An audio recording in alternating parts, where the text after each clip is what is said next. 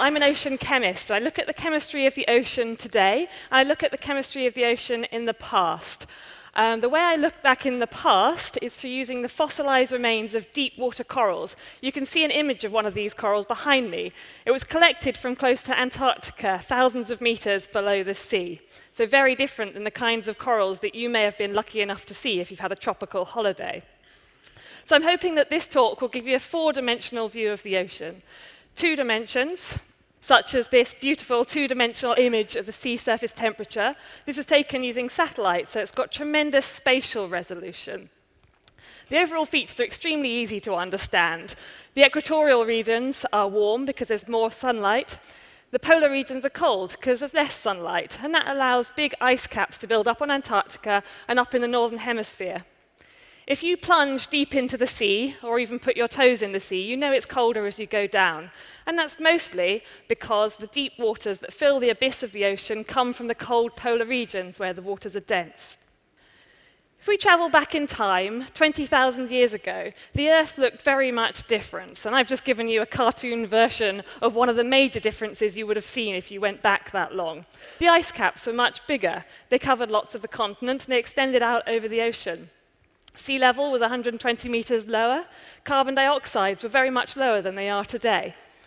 So the Earth was probably about three to five degrees colder overall, and much, much colder in the polar regions.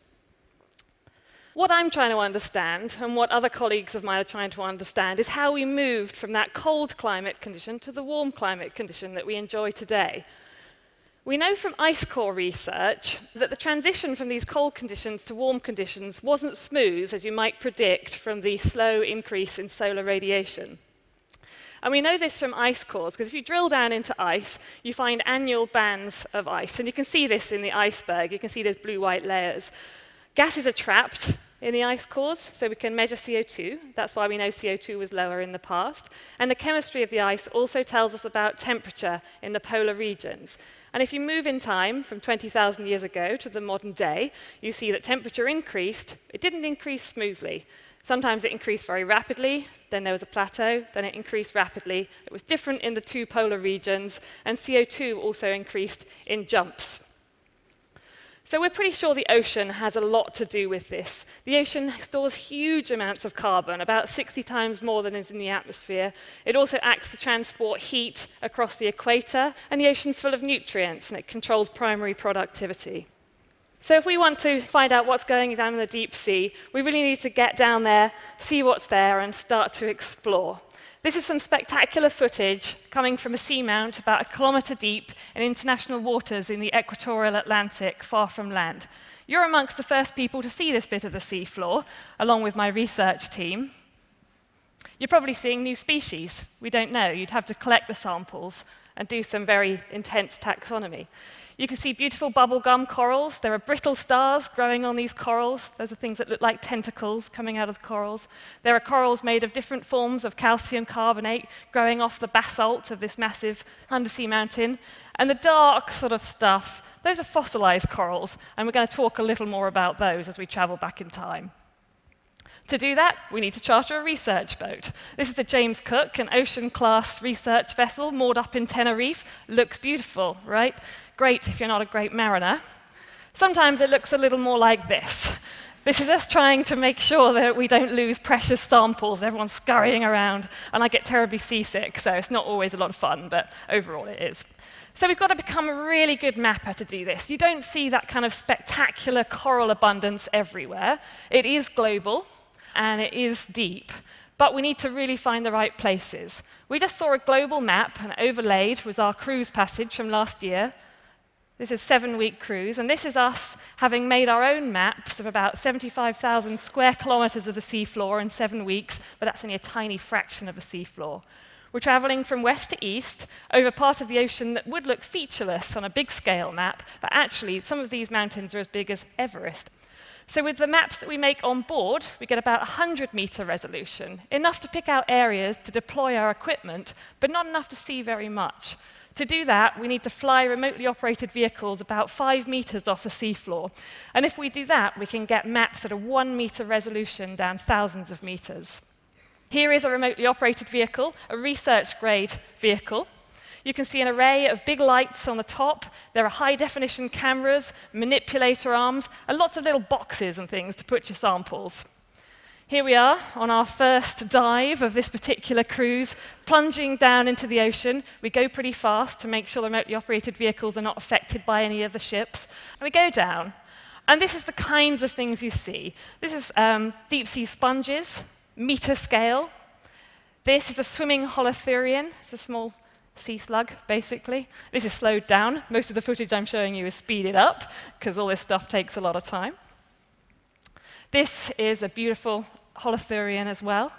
And this animal you're going to see coming up was a big surprise. I've never seen anything like this, and it took us all a bit surprised. This was after about 15 hours of work, and we were all a bit trigger happy, and suddenly this giant sea monster started rolling past. Uh, it's called a pyrosome, or a colonial tunicate, if you like. This wasn't what we were looking for. We were looking for corals, deep sea corals. You're going to see a little picture of one in a moment. It's a small, about five centimeters high, um, it's made of calcium carbonate. You can see its tentacles there moving in the ocean currents. An organism like this probably lives for about 100 years. And as it grows, it takes in chemicals from the ocean. And the chemicals, or the amount of chemical, depends on the temperature, it depends on the pH, it depends on the nutrients. And if we can understand how these chemicals get into the skeleton, we can then go back, collect fossil specimens, and reconstruct what the ocean used to look like in the past.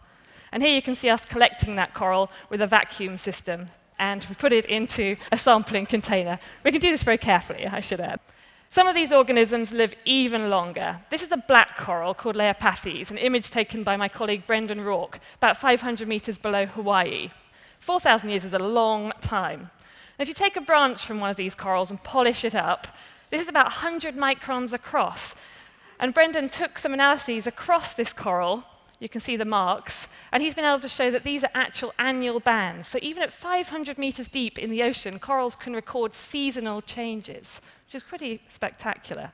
But 4,000 years is not enough to get us back to our last glacial maximum. So what do we do? We go in for these fossil specimens.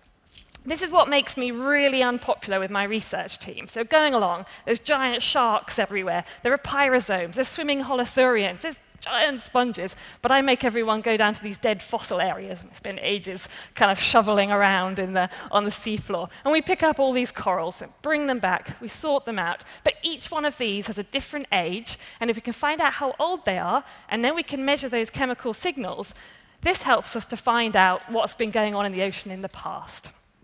So on the left-hand image here, I've taken a slice through a coral, polished it very carefully, and taken a, just an optical image. On the right-hand side, we've taken that same piece of coral, put it in a nuclear reactor, induced fission, and every time there's some decay, you can see that marked out on the coral, so we can see the uranium distribution. Why are we doing this? Uranium's a very poorly regarded element, but I love it. The decay helps us to find out about the rates and dates of what's going on in the ocean. And if you remember from the beginning, that's what we want to get at when we're thinking about climate. So we use a laser to analyze uranium and one of its daughter products, thorium, in these corals, and that tells us exactly how old the fossils are. This beautiful animation of the Southern Ocean, I'm just going to use to illustrate how we're using these corals to get at some of the ancient ocean feedbacks. You can see density of the surface water in this animation by Ryan Abernathey. It's just one year of data, but you can see how dynamic the Southern Ocean is. The intense mixing, particularly the Drake Passage, which is shown by the box, um, is really one of the strongest currents in the world coming through here, flowing from west to east. It's very turbulently mixed because it's moving over those great big undersea mountains. And this allows CO2 and heat to exchange with the atmosphere in and out. And essentially, the oceans are breathing through the Southern Ocean. We've collected corals from back and forth across this Antarctic passage. And we found a quite a surprising thing from our uranium dating. The corals migrated from south to north during this transition from the glacial to the interglacial. We don't really know why, but I think it's something to do with the food source and maybe the oxygen in the water. So here we are. I'm going to illustrate what I think we found about climate from those corals in the Southern Ocean. We went up and down sea mountains. We collected little fossil corals. This is my illustration of that. We think back in the glacial, from the analysis we've made in the corals, that the deep part of the Southern Ocean was very rich in carbon, and there was a low density layer sitting on top. That stops carbon dioxide coming out of the ocean. We then found corals that are of an intermediate age, and they show us that the ocean mixed partway through that climate transition. That allows carbon to come out of the deep ocean. And then, if we analyze corals closer to the modern day, or indeed if we go down there today anyway and measure the chemistry of the corals, we see that we move to a position where carbon can exchange in and out. So, this is the way we can use fossil corals to help us learn about the environment. So I want to leave you with this last slide. It's just a still taken out of that first piece of footage that I showed you. This is a spectacular coral garden. We didn't even expect to find things this beautiful. It's thousands of meters deep. There are new species. It's just a beautiful place. There are fossils in amongst, and now I've trained you to appreciate the fossil corals that are down there. So next time you're lucky enough to fly over the ocean or sail over the ocean, just think there are massive sea mountains down there that nobody's ever seen before, and there are beautiful corals. Thank you.